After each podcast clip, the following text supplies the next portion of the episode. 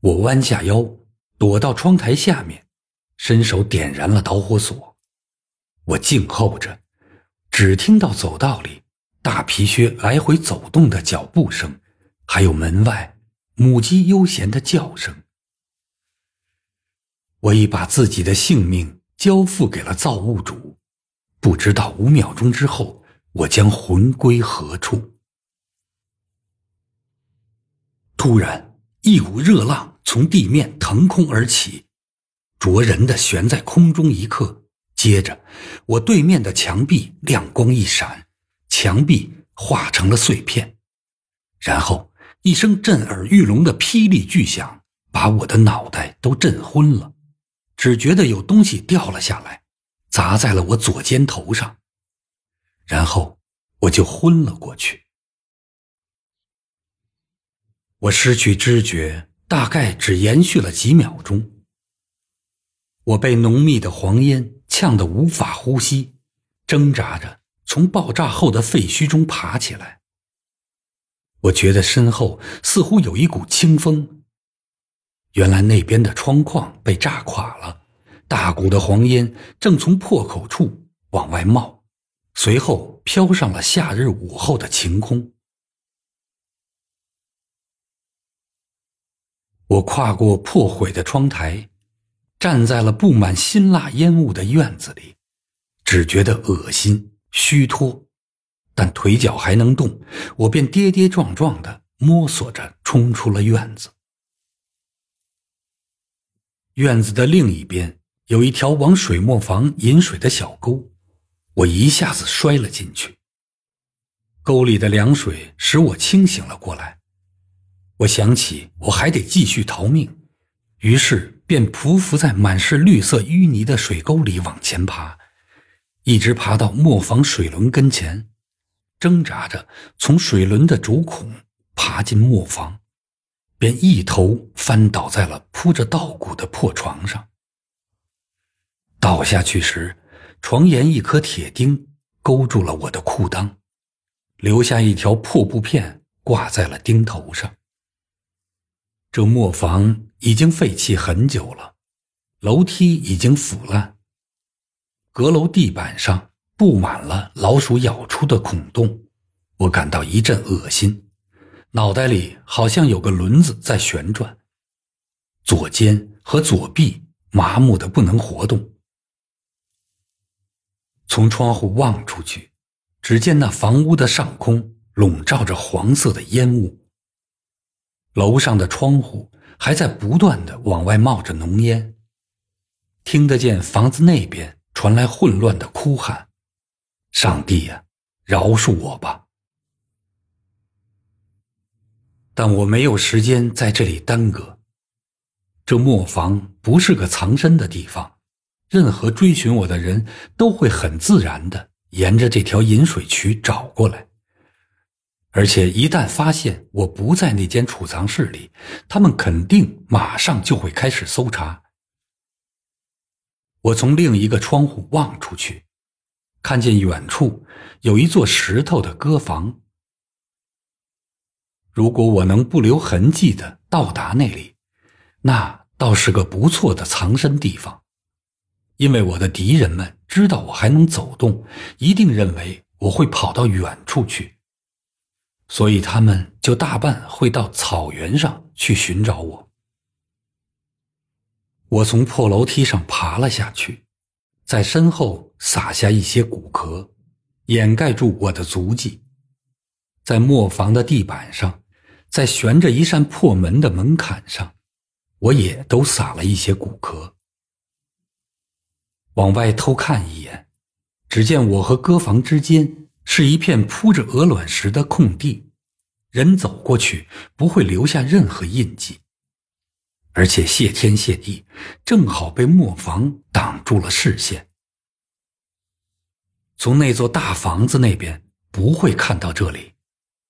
于是我蹑手蹑脚的偷偷走过这片空地，转到那座鸽房的背后，想找个办法爬上屋顶。这是我这辈子做过最艰难的一件事了，我肩膀和胳膊疼得要命，虚弱眩晕的几乎站不住脚，但我还是勉强往上攀爬。我蹬着墙上石头的凸起和缝隙，拽着紫藤的枝条往上爬，最后终于攀上了歌房的房顶。房顶上有一堵矮墙，我在墙背后找到一块地方躺了下来，不一会儿便昏昏入睡了。醒来时，太阳正照在我的脸上，头热得发烫。我一动不动地躺了许久，那有毒的烟雾好像使我全身的骨节都散了架，头脑也麻木了。从屋子那边传来了男人怒气冲冲的说话声，还有停在门口的汽车马达震动声。矮墙上有一段缺口，我挪过身子，从那儿看了看院子里的情形。我看见有人从大屋子里出来，一个是头上包着绷带的仆人，另一个是穿灯笼裤的年轻人。他们一起往磨坊走过去，像是在找人。其中一个发现了钉子头上的破布条，向另一个人喊叫起来。他们一起走回了屋子，又叫了两个人来和他们一起搜查。我看出其中一个就是上午把我关起来的那个胖子，还有那个口齿不清的结巴，他们个个手里都端着枪。他们在磨坊里搜了半个小时，我听见他们又是踢木桶，又是掀木板，然后他们走了出来，站在歌房下面激烈的吵嚷。我听见他们在狠狠责骂那个头包绷带的仆人，接着又听见他们在摸弄歌房的门。有一会儿，我觉得他们几乎就要爬上来了，但临了，他们又改了主意。回到大房子里去了。整个烈日炎炎的下午，我就躺在上面，忍受着滚烫屋顶的炙烤。最痛苦的还是口渴，我的舌头都干得动不了了。更叫人受不了的是，不远处饮水槽露出的清凉水滴，不断的叮叮咚咚敲击着我的耳膜。我看着那从草原上蜿蜒流淌而来的小溪，想象着溯水而上，直到山谷之巅，小溪发源的地方，那里一定是苔藓环绕，野蕨丛生，清凉的泉水喷涌而出。啊，我愿意付出哪怕一千一万英镑，只要能让我一头扎进泉水，尽情的喝个欢畅。从歌房顶上，我可以看到整个荒原。我看到有两个人开着一辆汽车走了，还有一个人骑了匹山地小马往东而去。他们一定是去找我的。我祝他们旅途愉快。这时，另外一件事情引起了我的注意。这座农舍。差不多是在整个荒原隆起的最高处，而这片荒原又是在高原的顶上，所以除了八九公里外的大山之外，这里就是附近最高的地方了。而真正的最高点，我前面提到过，就是坡顶上的那一片丛林。这树林大部分是杉树。夹杂着些陈树和山毛榉。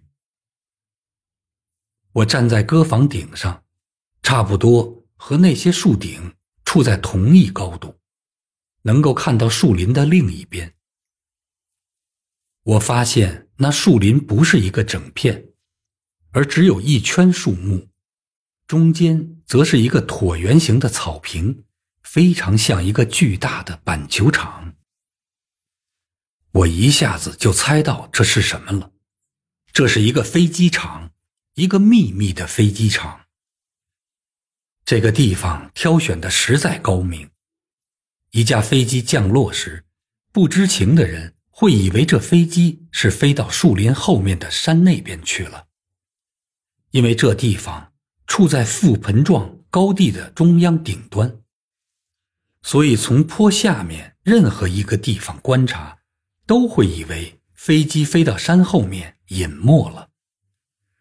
只有离得很近的人才能明白，那飞机并没有翻过山头去，而是降落在了树林中间。要是有人站在更高的山上，拿着望远镜看，当然很容易发现真相。但高山上的牧羊人哪里会有望远镜呢？我从鸽房顶上远望，看见更远处是一线蓝色，明白了。那里是海洋，我一下子满腔愤怒。狡猾的敌人竟然已经在这里建了秘密的塔台，监视着我国的水上航道和海防。我继而意识到，如果刚才那架飞机飞回来，十之八九会发现我。所以整个下午，我都低低的躺着，不断祷告黑夜快快降临。终于，太阳落到了西面的高山后边，薄雾笼罩了整个原野，我的心情才轻松了。那架飞机来迟了，当我听见飞机的声音，看着它滑落进树林时，暮色已经很深。大屋舍里灯火明灭，人们进进出出。然后，黑夜降临，四周一片寂静。感谢上帝，这是一个漆黑的夜晚。下弦的月亮要很晚才会升起。我渴得再也熬不住了，估计近九点钟。我开始从房顶往下爬，仍然非常艰难。刚下到一半就听见大屋的后门开了，一束灯光照在了磨房的墙上。我马上停住，艰难的吊在了紫藤上面，心里祷告：这人可千万别到歌房这边来。过了一会儿，灯光熄灭了，我才轻轻的下来，落到了院子里结实的地面上。我伏在地上，在石头堰墙背后往前爬，一直爬到围绕着房子的树木边。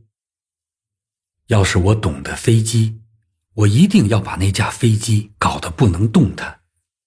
但我心里明白，恐怕任何尝试都无济于事，所以只好放弃。我敢肯定，大屋舍的周围一定有某种警戒设施。所以我小心翼翼地爬着穿过树林，用手一寸一寸地仔细检查前方的地面。果然，不一会儿，我就发现离地半米处有一根铁丝，要是绊上它，肯定会触发屋子里的警铃，那我就再也别想脱身了。往前一百多米，我在小溪边。又发现一根安放在那里的铁丝。过了小溪，便是广阔的草原，只几分钟，我就没入了深深的欧洲蕨和石楠丛，然后沿着给木房供水的那条水沟钻进峡谷，再拐上峡谷里一个隆起的山坡。十分钟后，我终于来到了内眼泉边。我一头扎进泉眼里，把甘甜冷冽的泉水喝了个畅快淋漓。但我没有在这里停下，我接着跑，一直跑到了离那可恶的房子很远很远的地方。